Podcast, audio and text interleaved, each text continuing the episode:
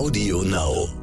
Um diese Förderung zu bekommen, muss das Kind in seiner psychosozialen Entwicklung so beeinträchtigt sein, dass es diese Hilfe braucht. Das heißt im Umkehrschluss für die Kinder, die diese psychosozialen und psychischen Belastungen nicht haben, tritt die Jugendhilfe auch nicht in die Leistung ein. Und das ist ein, ein großes Dilemma. Hallo und herzlich willkommen zu einer neuen Folge von Elterngespräch, dem Podcast-Talk von Eltern für Eltern. Mein Name ist Julia Schmidt-Jorzig. Ich habe selbst drei Kinder und jeden Tag neue Fragen. Heute an Professor Dr. Schulte Körne. Er ist Direktor der Klinik für Kinder- und Jugendpsychiatrie, Psychosomatik und Psychotherapie an der Uniklinik München. Mit ihm spreche ich über Lernstörungen wie Legasthenie, die viele kennen unter dem Namen Leserechtschreibschwäche und wir werden sprechen über Dyskalkulie, zu Deutsch Rechenschwäche.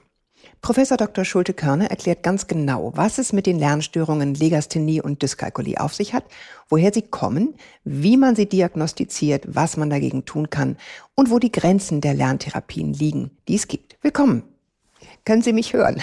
Ich kann Sie sehr gut hören, danke. Wunderbar, willkommen. Ähm, Herr Professor Dr. Schulte-Körne, Legasthenie und Dyskalkulie sind Lernstörungen. Wie entstehen Lernstörungen grundsätzlich? Auf die einzelnen kommen wir noch genau zu sprechen, aber woher kommt sowas? Also ganz genau weiß man das nicht, woher die Lernstörungen kommen. Wir gehen aber davon aus, dass es eine gewisse Veranlagung gibt, also dass es in den Familien gehäuft auftritt, dass es allerdings auch Veränderungen in Hirnfunktionen sind, also dass gewisse Prozesse des Gehirns zum Beispiel bei der Verarbeitung von einzelnen Buchstaben oder der Unterscheidung von Lauten, dass das tatsächlich auch im Gehirn bei einzelnen Prozessen gestört ist, dass die vielleicht verlangsamt sind und auch, dass Hirnregionen, die normalerweise gut und schnell miteinander zusammenarbeiten, eben das bei Menschen, die diese Lernprobleme haben, nicht so gut funktioniert.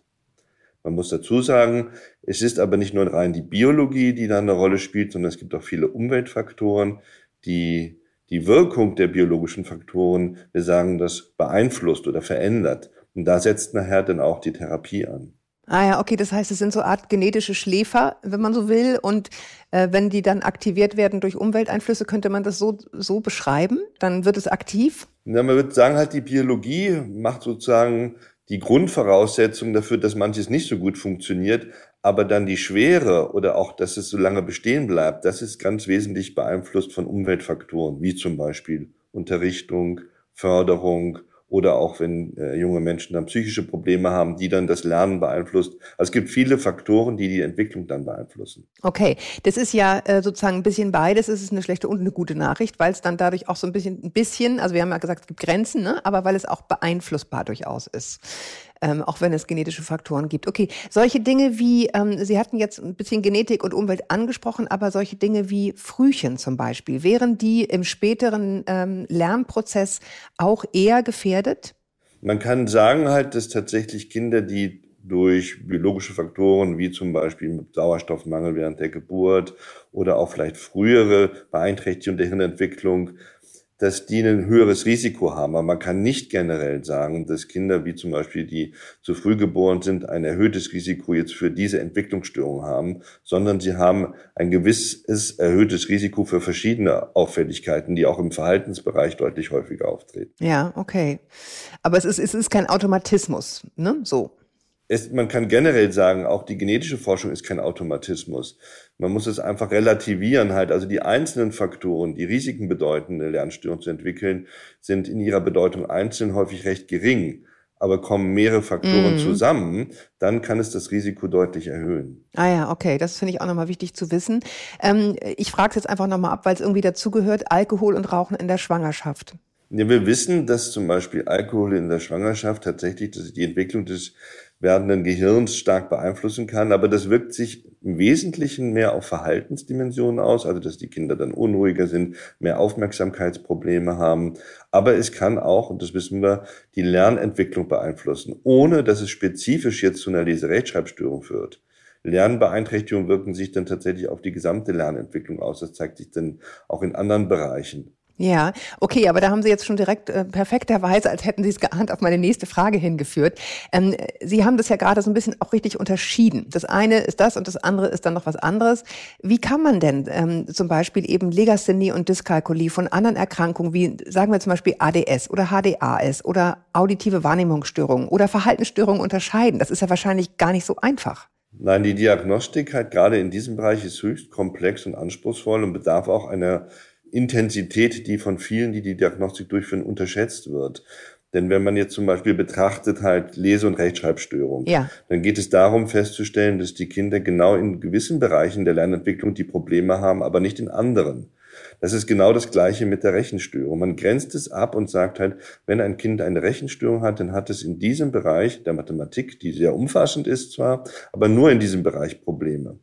Wenn man jetzt ADHS sich anschaut, dann geht es um die Verhaltensdimension, die Verhaltenssteuerung, die Verhaltensplanung, Aufmerksamkeit aufrechterhalten. Das sind ganz wichtige Dinge, aber wenn ein Kind in den Bereich Probleme hat, dann hat es primär erstmal die Aufmerksamkeitsstörung. Nun ist es allerdings, und das macht die ganze Sache noch viel komplizierter, gibt es viele Kinder, die beides haben. Die haben sowohl ein ADHS als ja. auch eine Lernstörung. Und das ist halt dann schwierig herauszufinden, was ist was. Vor allen Dingen, wenn denn gewisse Bereiche, wie zum Beispiel beim ADHS, die Symptomatik, also die Aufmerksamkeitsprobleme, ist nicht so ausgeprägt, dass man sagen kann, dass es eine Diagnose ist. Mm. Ich finde an dieser Stelle nochmal ganz wichtig zu sagen, weil wir gleich mit, äh, ne, also mit so Krankheitsbegriffen hier um uns schmeißen und wer es hat und wer es diagnostiziert, das sind ja alles keine, also schon mal gar nicht Todesurteile, aber auch gar keine, davon geht die Welt nicht unter. Ne? Es ist nur wichtig, finde ich, dass man irgendwie weiß, was ist los äh, und irgendwie weiß, was kann ich tun und wo sind die Grenzen, wo, wo, wo quäle ich ein Kind eventuell auch nur. Das ist mir nochmal ganz wichtig an dieser Stelle zu sagen, dass man da nicht so ein ausschließlich pathologischen Blick drauf kriegt ähm, auf das Thema. Ne? Das ist, man kann auch sagen, es wird auch immer wieder kontrovers die, die Diagnosen diskutiert. Ja. Ich sage immer, es ist wichtig, aber das festzustellen, ja. weil wenn ich das Problem nicht gut eingrenze und spezifisch feststelle, dann bin ich in meiner Förderung nicht spezifisch genug. Genau. Und das ist ein großes Problem. Denn diese Kinder, und wir haben ja die Methoden der Förderung, die brauchen halt die Diagnose, damit ich sagen kann, da und da ist der Handlungs- und Förderbedarf und auch, muss man sagen, hinsichtlich der Finanzierung. Ja, ich meine, das ist letztendlich, wer soll denn das alles bezahlen, wenn denn eine außerschulische Förderung notwendig ist? Dazu braucht es auch in unserem sozialrechtlichen System eine Anerkennung, dass dieses Kind eine entsprechende Erkrankung oder Störung hat, die dazu führt, dass eben zum Beispiel die Jugendhilfe oder unser Gesundheitswesen sich auch verantwortlich dafür fühlt. Ja, das finde ich einen sehr, sehr guten Punkt, dass Sie das sagen, weil häufig ist es so, ähm, merke ich in so einer Elterndiskussion ein, ein, total neuralgischer Punkt. Ne? Ich möchte mein Kind nicht pathologisieren, aber auf der anderen Seite ist es eben gewissermaßen auch eine unterlassene Hilfeleistung, diese Sachen nicht zu diagnostizieren, weil dann denkt man, das Kind ist in Anführungsstrichen blöd oder kann es nicht oder keine Ahnung oder wird so abgestempelt, dabei ist es einfach eine Teilleistungsstörung. Und das finde ich schon einen erheblichen Unterschied ne, für so eine Schulkarriere, dass die Kinder auch irgendwann selber wissen oder die Jugendlichen, was ist da eigentlich los mit mir und die Eltern auch, die sich dann ganz anders fühlen. Ne? Im Umgang mit diesen Kindern. Das ist genau der Punkt halt, weshalb man auch genau diese Diskussion über die Diagnosen braucht, ja. Es ja. geht nicht um Stigmatisierung, im Gegenteil, ja. Wenn ich äh, etwas feststelle, wenn Sie es übertragen würden auf andere organische Erkrankungen, ja, wenn jemand chronisch Bauchschmerzen hat und man kriegt nicht raus oder man sagt halt, es ist einfach so, ohne die Ursache zu verstehen, dann wird man auch spezifisch nicht behandeln können. Man kann doch bei den Kindern mit den Lernstörungen nicht sagen halt, das ist halt so und wir, wir machen keine Diagnostik, weil man kann das Kind sowieso so fördern. Das stimmt nicht, ja. Die, die Entwicklung der Kinder mit den Lernproblemen ist nicht gut, wenn ich nicht rechtzeitig feststelle, wo das Problem genau liegt und welche spezifischen Hilfen dieses Kind braucht. Ja, genau. Und dann kommen wir nämlich nachher in, die, in diese Notenthematik und da geht es gar nicht darum, dass die Eltern das dann irgendwie wichtig finden, sondern für die Kinder wird es irgendwann sehr frustig. Ne? Also wenn man Absolut. einfach merkt, man stößt an so, eine, an so eine gläserne Decke.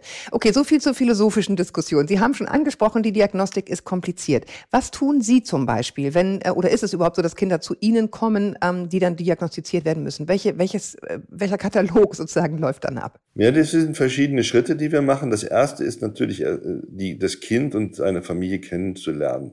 Also sozusagen der Erstkontakt ist häufig sehr wichtig, um Vertrauen aufzubauen. Denn so eine Diagnostikphase ist etwas, was ähm, immer auch Vertrauen braucht und dass die Kinder sich darauf einlassen. Weil wir wollen natürlich die Untersuchung so durchführen, dass das Kind sich wohlfühlt und andererseits aber auch, dass es, wenn wir so zum Beispiel Leistungstests dann machen, dass das Kind auch seine maximale Leistungsfähigkeit bei so einer Untersuchung zeigt. Das heißt, zunächst findet die Kontaktanbahnung statt, dann ein ausführliches Gespräch über die Entwicklungsgeschichte des Kindes. Also wie war die frühkindliche Entwicklung, wie war die Entwicklung im Kindergarten, wie war die, die schulische Entwicklung bisher. Dann die Diskussion mit den Eltern halt, ob es in der Familie gewisse Risikofaktoren gibt, aber was sind auch die Ressourcen der Familie? Also was haben die Eltern bisher gemacht an Unterstützung? Dann gibt es die sogenannte Fremdanamnese. Das heißt, wir sprechen mit den Lehrkräften des Kindes oder holen mhm. zumindest deren Einstellung zu dem Kind ein, auch Schulnoten oder man schaut sich auch dann die Proben halt, also die Tests an oder die Schulaufgaben halt, also die Klausuren und sieht halt, wie das Kind zum Beispiel dort geschrieben hat in Anforderungssituationen oder beim Rechnen, wie hat es denn die Rechenaufgaben gelöst, wie sind die einzelnen Operationen beim Rechnen dargestellt oder fehlt es da. Also wir nutzen das alles für die Diagnostik. Zusätzlich mhm. ist ein wichtiger Bereich natürlich, wir sagen, das sind Ausschlussdiagnosen. Wir wollen halt ja. schauen, nicht, dass es zum Beispiel jetzt das Kind eine Sehstörung hat, die dazu führt, dass es eben halt schlecht die Buchstaben entziffern kann oder dass eine Hörstörung da ist, dass das Kind aufgrund einer Hörbeeinträchtigung die Laute nicht unterscheiden kann, was beides wichtige Voraussetzungen sind für einen erfolgreichen Schriftspracherwerb. Ja, ähm, ich hatte gerade noch, ähm, ähm, verzeihen Sie, dazwischen gequatscht, aber Sprache, äh, fragen Sie das auch ab? Also sozusagen, wie war die Sprachentwicklung? Welche Rolle spielt die? Die Sprachentwicklung ist äh, sehr, sehr wichtig, weil wir einen Zusammenhang kennen, dass Kinder, die eine Sprachentwicklungsstörung haben, jedenfalls ein Teil der Kinder, ein deutlich erhöhtes Risiko haben in dem Erwerb des Schriftspracherwerbs. Das heißt, es ist genau darauf zu achten, halt, ob die Kinder tatsächlich, was den Wortschatz angeht, was die Sprachwahrnehmung, Sprachperzeption nennen wir das. Das heißt, ob das Kind tatsächlich die gesprochene Sprache wahrnehmen, unterscheiden kann. Und das bricht man herunter tatsächlich auf Lautebene. Ja. Ja, und verarbeiten finde ich auch ganz interessant. Also eines meiner Kinder hat eine auditive Wahrnehmungsstörung, hat keine Legasthenie.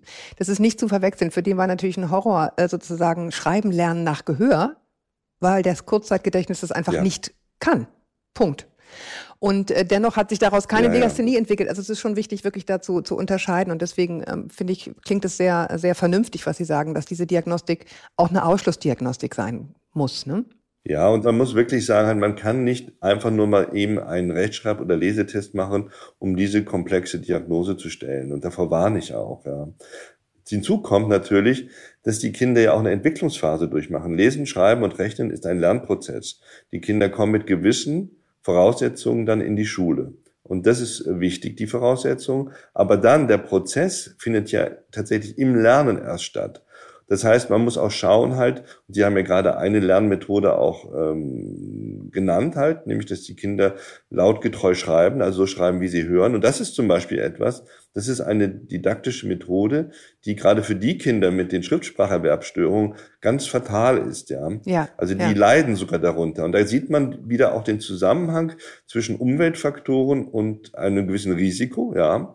Das heißt, mhm. wenn ein Kind äh, tatsächlich eine gewisse Disposition, würde ich sagen, also Veranlagung zu einer äh, Leserechtschreibstörung hat und kommt dann auf eine äh, Schulumgebung, wo auch Methoden verwandt werden, die für diese Kinder speziell eine Herausforderung darstellen und das nicht fördern, dann kann sich sozusagen eine Lesestörung auch oder vor allem auch eine Rechtschreibstörung dann manifestieren. Ja, und Sie sprachen ja auch vorhin äh, von den psychologischen Folgen. Ne? Dann ist irgendwie so ein ständiges Versagensgefühl, was sich natürlich auch noch addiert, drauf addiert. Ne? Ja, das ist ein großer Bereich, den wir jetzt auch mit der Diagnostik noch nicht angesprochen haben. Denn tatsächlich ist es so, bei uns, wenn Kinder vorgestellt werden, da muss man sagen, das ist dann, die sind dann auch schon im klinischen Kontext, haben wir ganz, ganz viele Kinder, die Angstprobleme haben, die depressive Probleme haben, die Verhaltensauffälligkeiten haben. Und da ist es im Einzelfall genau herauszuarbeiten, ist das beides vorhanden? Also sind das sozusagen zwei Erkrankungen, Störungen, die unabhängig voneinander auftreten? Oder hängen die tatsächlich auch kausal miteinander zusammen? Und das erleben wir durchaus, dass Kinder, die dann mit der Leserechtschreibstörung, vor allem auch mit der Rechenstörung erleben wir das zunehmend häufiger, dass Kinder dann in der dritten, vierten Klasse mit massiven Ängsten vor der Schule, vor den Fächern in unsere Diagnostik kommen, weil die Kinder es nicht mehr schaffen, sich überhaupt noch zu konzentrieren, sondern die ganze Zeit nur noch mit ihren Ängsten konfrontiert werden und dran denken, den ganzen Tag, oh, morgen habe ich wieder Mathe, morgen muss ich wieder rechnen können, morgen muss ich das wieder äh, aufschreiben und ich kann das doch nicht, ich weiß, dass ich das nicht kann. Und das kann dann tatsächlich nicht nur auf den Mathematikbereich beschränkt sein, sondern sich auf die gesamte Lernmotivation des Kindes auswirken. Und dann haben die Kinder dann ein Riesenproblem und man hat es überhaupt nicht verstanden. Die sind dann in der Schule, äh, kommen die nicht mehr zurecht und haben Ängste und man sagt halt, na, das Kind ist halt überfordert mit der Schule. Das stimmt aber nicht. Mhm. Das Kind hat tatsächlich eine umschriebene Rechenstörung, die wurde nur nie festgestellt und das hat sich dann sozusagen ausgeweitet auf den gesamten schulischen Bereich. Ja, das ist, das ist wirklich ähm, ganz, ganz wichtig, dass Sie das sagen. Es ist lieb, dass Sie immer auf meine nächsten Fragen so hinführen, weil ich nämlich genau das fragen will. Es, ähm, wie ist denn das Verhältnis von Intelligenz zu Lernstörung? Weil das ist ja häufig das Missverständnis, was resultiert aus diesen schwachen Schulleistungen, dass man denkt, na ja, dann vielleicht doch lieber Hauptschule oder Realschule oder inzwischen heißen sie Gemeinschaft oder Stadtteilschule. Ähm, und, und das ist gar nicht die Antwort. Das ist tatsächlich nicht die Antwort, weil die Frage der Bildungswege sollte ja so gestellt werden, was hat das Kind für ein Bildungspotenzial und wie kann ich das Kind hinsichtlich seiner Lernentwicklung fördern und nicht diagnostizieren und dann also einsortieren. Das ist aus meiner Sicht genau die falsche Reaktion. Das heißt, wichtig ist bei der Intelligenz zu schauen halt, also Intelligenz ist ein gewisser, also hat einen gewissen Vorhersagewert für schulische Laufbahn, aber ist längst nicht alles. Und man muss kritisch auch hinterfragen, wie Intelligenz diagnostiziert wird oder untersucht wird. Denn da gibt es ganz mm. unterschiedliche Verfahren. Und manche Verfahren sind breit gestreut und erfassen viele Fertigkeiten und Fähigkeiten der Kinder. Und manche sind eigentlich nur Art Screening-Verfahren, die nur oberflächlich die intellektuellen Fähigkeiten messen. Also da muss man genau hinschauen, wie das diagnostiziert wird. Und dann ist die Annahme, dass die Kinder, die Lernprobleme haben, äh, eine niedrige Intelligenz haben, überhaupt nicht zutreffend. Ja, wir haben gerade bei den Kindern mit Lernstörungen ein breites Spektrum intellektueller Fähigkeiten und das ist eigentlich eine Stigmatisierung, wenn man sagt halt, aha, das Kind hat Lernprobleme, das ist auch nicht intelligent. Das trifft nicht zu. Ja. Jetzt haben wir gesagt, was es alles nicht ist. Fragen wir jetzt mal, was ist es? Was ist Legasthenie? Also der Begriff Legasthenie, den benutzen wir heute ungern, weil der das ist ah, okay, historisch sondern? begründet für eine eigentlich äh, eine ausgeprägte ja. Lesestörung und Rechtschreibstörung, ja. Und wir sagen heute, und das ist auch zutreffender, es gibt Kinder, die haben eine Lesestörung, also wo wirklich die Probleme hauptsächlich in dem Bereich ist der Lesegeschwindigkeit und in dem Lesen verstehen. Dann gibt es die Kinder, die die Rechtschreibstörung haben. Das ist die, sind wirklich die Kinder, die ganz, ganz viele Rechtschreibfehler machen und immer wieder auch unterschiedliche. Und trotzdem man ihnen erklärt, wie man eigentlich richtig schreibt, gelingt es ihnen nicht. Und dann haben wir die Kinder mit der Rechenstörung. Das ist auch eine Gruppe, die in der Vergangenheit total vernachlässigt wurde. Aber das sind Kinder, die nicht nur in Addition und Multiplikation oder Subtraktion, also in den sogenannten Rechenoperationen Probleme haben, sondern das geht viel tief, tiefgreifender, nämlich in der Weise, dass es ihnen zum Beispiel schwerfällt, sich Mengen vorzustellen, Größen vorzustellen, Mengenrelationen zu begreifen, den Zahlenraum zu verstehen, die Zuordnung von einzelnen Zahlen zu ihrer lautlichen Entsprechung. Also es sind eine sehr komplexe Störung, die natürlich individuell mhm. immer wieder unterschiedlich ausgeprägt sein kann. Aber es sind alles, wir nennen das umschriebene Störungen. Also das heißt, wir grenzen die ab. Und dann gibt es natürlich auch Kinder, die sogenannte kombinierte Störung haben. Das heißt Lesen plus Rechenstörung oder Lesen plus Rechtschreibstörung. Das gibt es auch. Und das sind auch keine seltenen Diagnosen. Ich will damit nur sagen, halt ein Begriff wie Legasthenie und Dyskalkulie sind zwar sehr gängig, aber wir sollten, und das ist eigentlich das Ergebnis der Forschung, da genauer sein und sagen, das ist ein Kind mit einer Lesestörung und das Kind hat in der Lesestörung Probleme in der Lesegeschwindigkeit und im Lesen verstehen. Und bei der Rechtschreibstörung zum Beispiel hat es Probleme halt bei der Lautunterscheidung, die dazu führt, dass das Kind die Buchstaben und Laute nicht richtig zuordnen kann. Und bei Rechnen würde man auch die einzelnen Prozesse genauer beschreiben.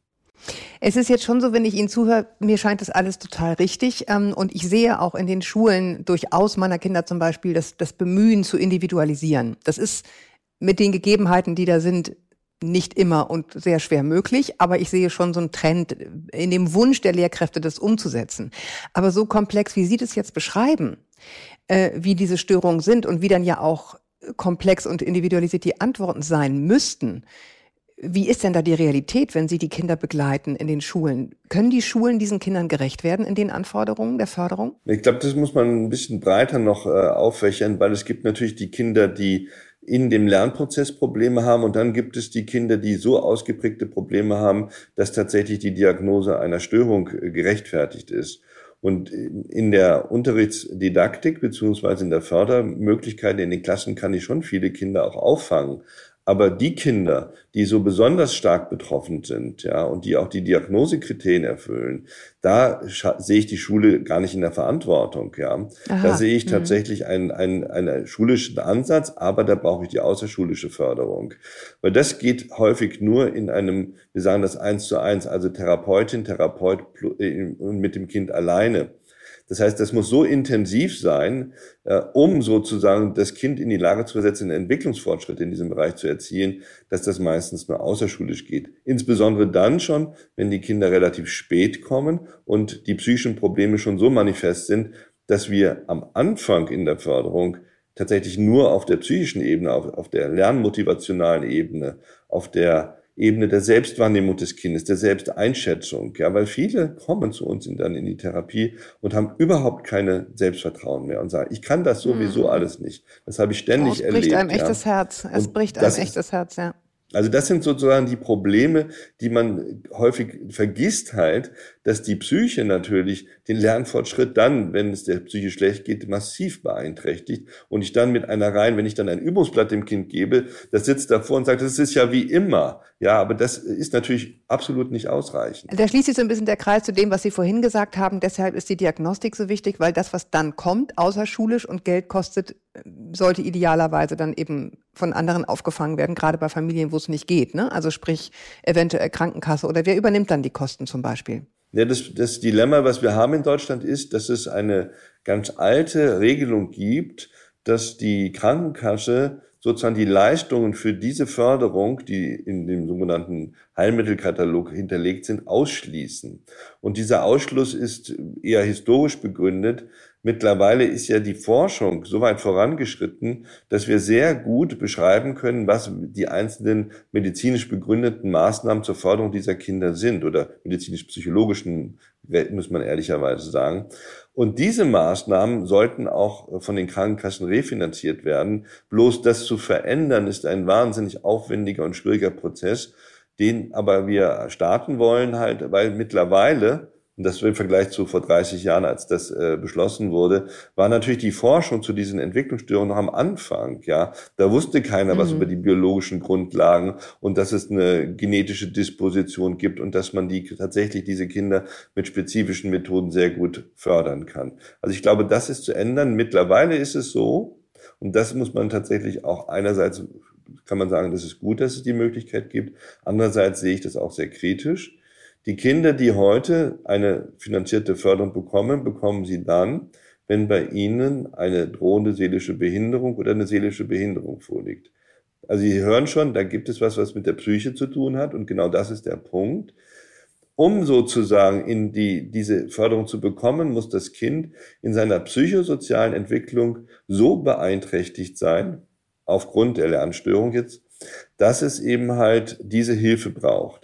Das heißt im Umkehrschluss für die Kinder, die diese psychosozialen und psychischen Belastungen nicht haben, tritt die Jugendhilfe auch nicht in die Leistung ein, weil die Anspruchsvoraussetzungen, so nennt man das, nicht gegeben sind. Und das ist ein, ein großes Dilemma dass viele Kinder deshalb die außerschulische Förderung nicht finanziert bekommen, weil es ihnen glücklicherweise psychisch gut geht. Okay, ja, so viel zum Thema Prävention in diesem äh, in diesem Krankheits äh, Krankenkassensystem sozusagen. Es ist zum Verrücktwerden, aber gut, das kriegen wir jetzt in diesem Gespräch nicht nicht gelöst. Aber es ist in der Tat natürlich, ne, also wenn wenn ein Kind da schon ist, dann ist ja im Grunde schon das Kind in den Brunnen gefallen sozusagen. Also eigentlich äh, dramatisch verkehrt aufgezäumt. Kann man nur äh, gibt gibt's Verfahren oder gibt es äh, gibt es Bestrebungen, das zu ändern? Ist da jemand dran, wenn Sie sagen, das ist langwierig, das zu ändern, diese, diese Herangehensweise von den Krankenkassen? Ja, das ist ein schon seit lange angestoßener Prozess, den ich auch mit begleite und der federführend vom Bundesverband Legasthenie Dyskalkulie angestrebt wird. Das Problem dabei ist oder war in der Vergangenheit, dass man immer gesagt hat, die empirische Forschung ist noch nicht so weit, um so etwas zu begründen. Deshalb haben, haben, sind viele Studien gemacht worden, um diese ja, Ausgangsbasis für dieses Verfahren zu verbessern. Ich würde sagen, jetzt liegt alles auf dem Tisch und jetzt muss dieses Verfahren angestoßen werden und da sind wir dran. Allerdings kann ich da auch, muss ich sagen, halt sind die Hoffnungen, dass das kurzfristig zu einer Lösung führt, sehr unwahrscheinlich. Das sind Verfahren, die über viele Jahre sich hinziehen. Es bedarf immer der einzelnen Protagonistinnen und Protagonisten, die sagen, wir unterstützen so etwas, weil wir die Notwendigkeit, weil wir das Schicksal dieser Kinder, die davon betroffen sind, im Auge haben und wir wollen, dass sich das ändert. Das muss aber dann auf entsprechenden Gremienebene und politischer Ebene halt auch unterstützt werden. Allein die Fachlichkeit reicht da nicht aus. Okay, aber die sozusagen, äh, es gibt immerhin die Möglichkeit über die Jugendhilfe, haben Sie gesagt. Ansonsten ist es auch nicht total unbezahlbar und vielleicht auch ein, ein, Ansatz, weiß ich nicht, Großeltern damit ins Boot zu holen oder Paten oder sowas, wenn man wirklich merkt, Mensch, das, da wäre, da wäre so gut geholfen, können wir nicht irgendwie eine, eine, Finanzierungslösung finden. Aber wo geht man hin? Zum einen zur Diagnostik und zum anderen ähm, dann auch für so eine Lerntherapie. Ja, das ist äh, eine, es gibt in Deutschland, muss man sagen, halt keine Regelung, was die Therapie angeht. Aber jetzt nochmal vielleicht zuerst zur Diagnostik. Also sagen wir mal so, die Diagnostik findet in verschiedenen Bereichen statt. Das ist einmal die ärztlich-psychologische Diagnostik, die findet bei Fachärztinnen und Fachärzten für Kinder- und Jugendpsychiatrie statt, zum Teil bei den niedergelassenen Kinder- und Jugendlichen Psychotherapeuten. Es findet in sozialpädiatrischen Zentren statt, die sich vielleicht darauf spezialisiert auch haben. Ähm, das sind sozusagen ein großer Teil. Zum Teil finden die auch in Beratungsstellen statt, Erziehungsberatungsstellen. Zum Teil bieten das an. Das wird man im Einzelfall prüfen müssen. Ein wichtiges Merkmal allerdings einer guten Diagnostik ist, dass sich jemand sagt, ich nehme mir Zeit für das Kind und mache die Schritte, also die verschiedenen Ansätze, die ich eingangs genannt habe. Ja, wenn man zu jemandem geht und ja. sagt, ich mache mal schnell einen Rechtschreibtest und dann haben Sie die Diagnose und das Attest, da wäre ich sehr vorsichtig. Also das kann ich nicht unterstützen. Das andere ist halt, wo gehe ich hin in Sicht der Förderung? Die Förderung ist eigentlich eine klassische Lerntherapie plus Psychotherapie. Ich sage das deshalb plus Psychotherapie, weil wenn die Kinder psychische Probleme haben, und das sehen wir ja bei sehr vielen, was bei der Hälfte der Kinder in der dritten, vierten Klasse und darüber hinaus, dann ist es wichtig, dass auch in der Therapie solche Prozesse, nämlich Lernmotivation, Aufmerksamkeitsprobleme, Ängste, äh, depressive Symptome adressiert werden. Denn erst dann, wenn ich sozusagen die Psyche in die Lage versetze, dass das Kind wieder aufnahmebereit ist und bereit ist, sich zu entwickeln, dann funktioniert auch die Lerntherapie. Wer sind die Anbieter? Wir haben in Deutschland keinen geschützten Berufsbezeichnung dafür. Das ist auch ein großes Problem, muss man sagen. Es gibt die Angebote in der klassischen Lernförderung. Und dann hat der Bundesverband Legasthenie und Dyskalkulie vor Jahren angefangen, die therapeutischen Ausbildungsinstitute zu zertifizieren und damit sozusagen Standards zu definieren, was muss jemand, der eine zertifizierte Lerntherapie anbietet, quasi an Voraussetzungen mitbringen. Und das ist mittlerweile möglich. Die haben dann, die diese Ausbildung gemacht haben, das Zertifikat Dyslexie oder Dyskalkulie Therapeut, Therapeutin nach BVL. Das ist sicherlich ein gutes Qualitätsmerkmal, weil man zumindest weiß, dass diejenigen, die das Zertifikat haben, eine strukturierte Ausbildung durchlaufen haben. In dem pädagogischen Mehrbereich ist der Fachverband Integrative Lerntherapie, FIL abgekürzt, die auch eine sehr strukturierte Ausbildung für Therapeutinnen und Therapeuten anbieten, hat mehr des schulischen Kontext und mehr auch den pädagogischen Kontext.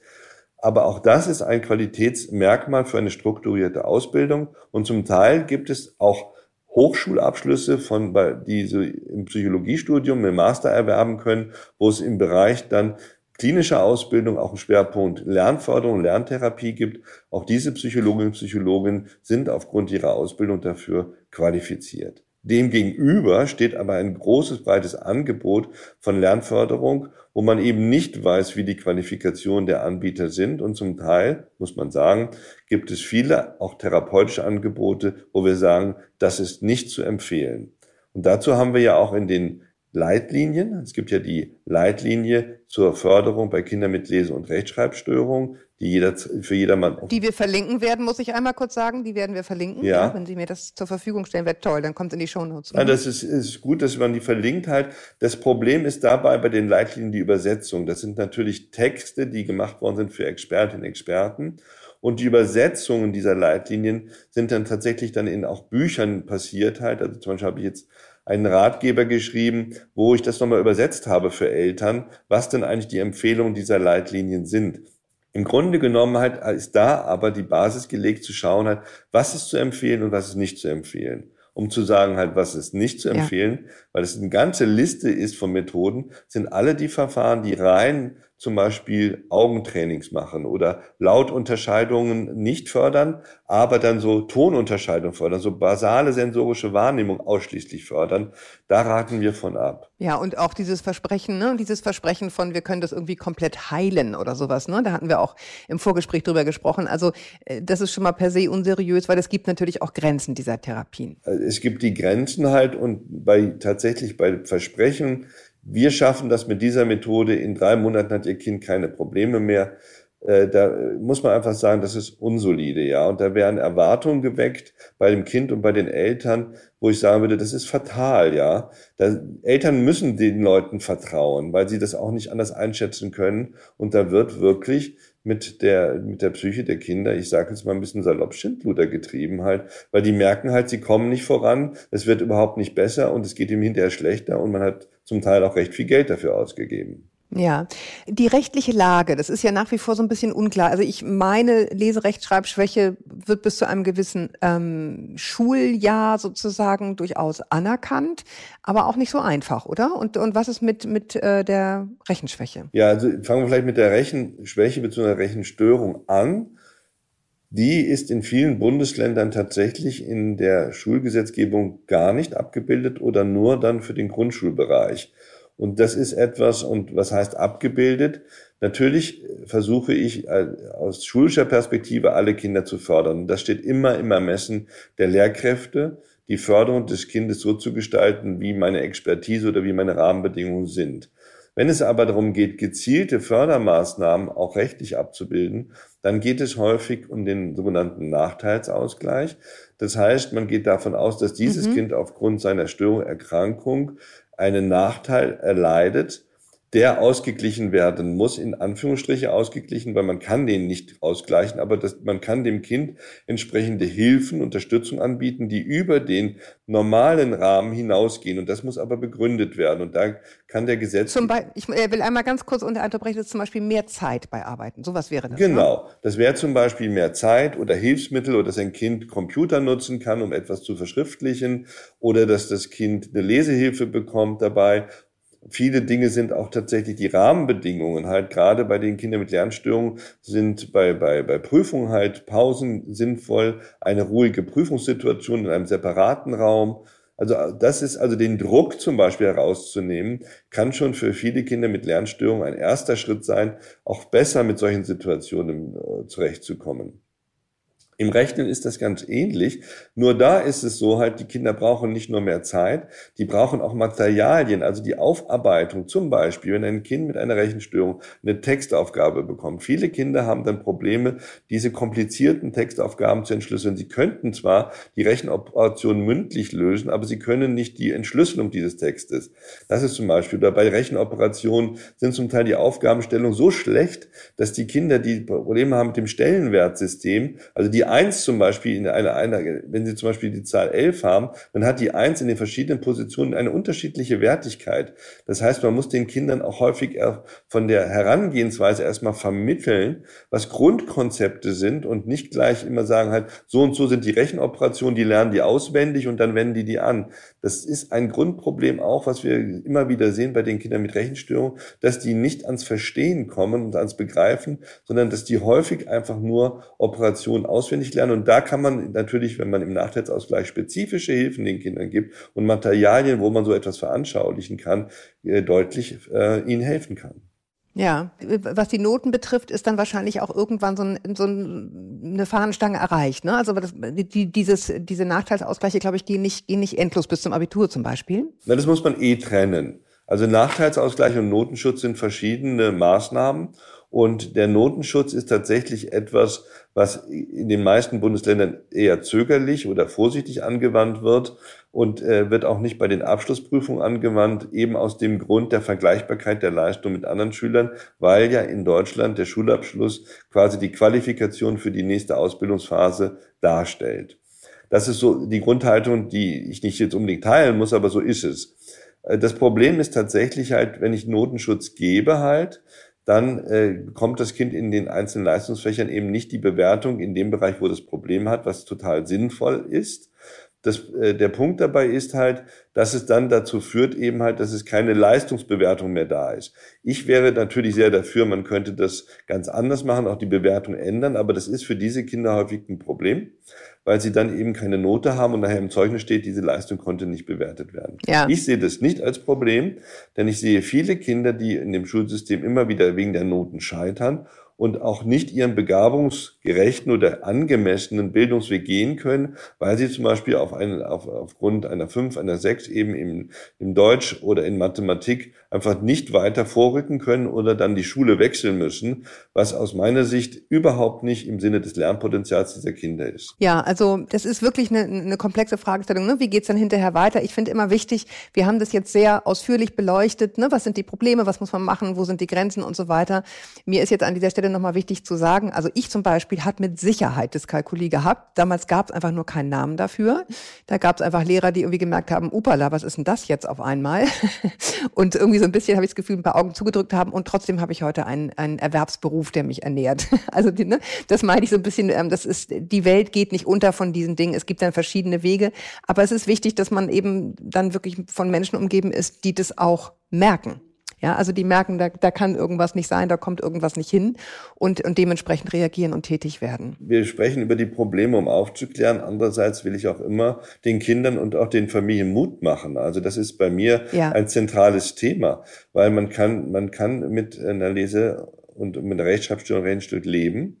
Ja, aber es bedarf eben erstens der Anerkennung, ich habe das. Und äh, man muss es eben halt auch versuchen, zu adressieren. Man kann es eben nicht, und das ist auch meine Botschaft, wichtig ist, das im Leben zu integrieren. Ja, und eben ja, halt dann auch ja. äh, damit sich sozusagen zu arrangieren, halt, dass manche Dinge vielleicht nicht so gut gehen. Natürlich sollte man versuchen, im Rahmen der Förder- und Therapie weiterzukommen, das auch zu kompensieren. Aber wenn es eine ausgeprägte Störung ist, haben, haben das auch die Erwachsenen noch. Also ich sehe ja viele Erwachsene bei ja, mir, ja, ich weiß. Ich die Probleme dann auch äh, im Lesen haben und im Rechnen haben. Und äh, das ist zum Beispiel äh, etwas, womit man, ich sage, ich ermutige mal alle, offen damit umzugehen. Ja, weil wenn man sagt, halt, ich schäme mich dafür und ich kann, ich versuche das zu verbergen, das führt im Alltag immer wieder zu massiven Problemen. Und ich unterstütze auch die Erwachsenen, zum Beispiel, wenn sie studieren, halt, dass wir versuchen, immer wieder auch durch Gutachten bei den Ausbildungsinstitutionen darauf hinzuweisen, hier ist ein Mensch, der hat eine äh, Störung und er hat genauso wie andere mit Erkrankungen ein Anrecht eben auf entsprechende ja, jetzt mit Nachteilsausgleich oder Regelungen, dass man ihm nicht wegen seiner Störung benachteiligt und diskriminiert, ja. Und deswegen muss, sollte man damit offen gehen. Und zum Beispiel, wenn Arbeitgeber mich anrufen, ich habe hier einen Menschen, eine Bewerbung, der hat reingeschrieben, hat eine Legasthenie, können wir den denn nehmen? Sag ich, solche Menschen haben unglaubliche Ressourcen und Qualitäten. Viele haben gelernt, sich durch das Leben zu kämpfen. Das merke ich immer wieder, was die für eine Power die haben. Das sind hervorragende Arbeitnehmerinnen, Arbeitnehmer. Also das äh, fördere ich sogar. Aber man muss einfach auch sagen, man kommt manchmal auch an die Grenzen der Förderung.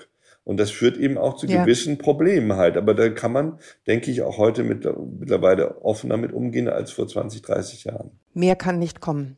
Ich danke Ihnen sehr für Ihre Expertise und ich freue mich, dass wir wirklich richtig schön tief reingegangen sind, weil ich finde es einfach wichtig, dass sehr so, so komplex es ist, es auch wirklich komplex zu besprechen und nicht so zu tun, als sei es irgendwie Baby-Eier leicht. Ähm, insofern ja. ganz, ganz vielen Dank, äh, dass Sie sich die Zeit genommen haben. Gibt es jetzt noch was, was Ihnen wichtig ist, wo Sie sagen, warum hat sie das nicht gefragt? Das kann ich jetzt tatsächlich nicht sagen. Ich fand das Gespräch sehr, sehr gut und ich glaube, wir haben viele, viele wichtige Dinge angesprochen. Also aus meiner Sicht vielen Dank. Ich danke Ihnen auch und ähm, ich danke euch auch da draußen, dass ihr dran geblieben seid bis hierhin. Ähm, wir freuen uns wie immer über eure Fragen rund um euer Familienleben, gerne auch Fragen über Partnerschaft oder Wiedereinstieg, keine Ahnung. Alles, was mit Familienleben zusammenhängt, ihr wisst Bescheid, Elke Schicke und ich sprechen einmal im Monat über eure Fragen. Schreibt uns an podcast.eltern.de und wir freuen uns natürlich immer über nette Bewertungen bei iTunes, damit uns noch mehr Hörerinnen und Hörer hören können. Bis wir uns wieder hören. Haltet den Kopf über Wasser, Ahoi aus Hamburg und Ihnen auch auf Wiedersehen nach München.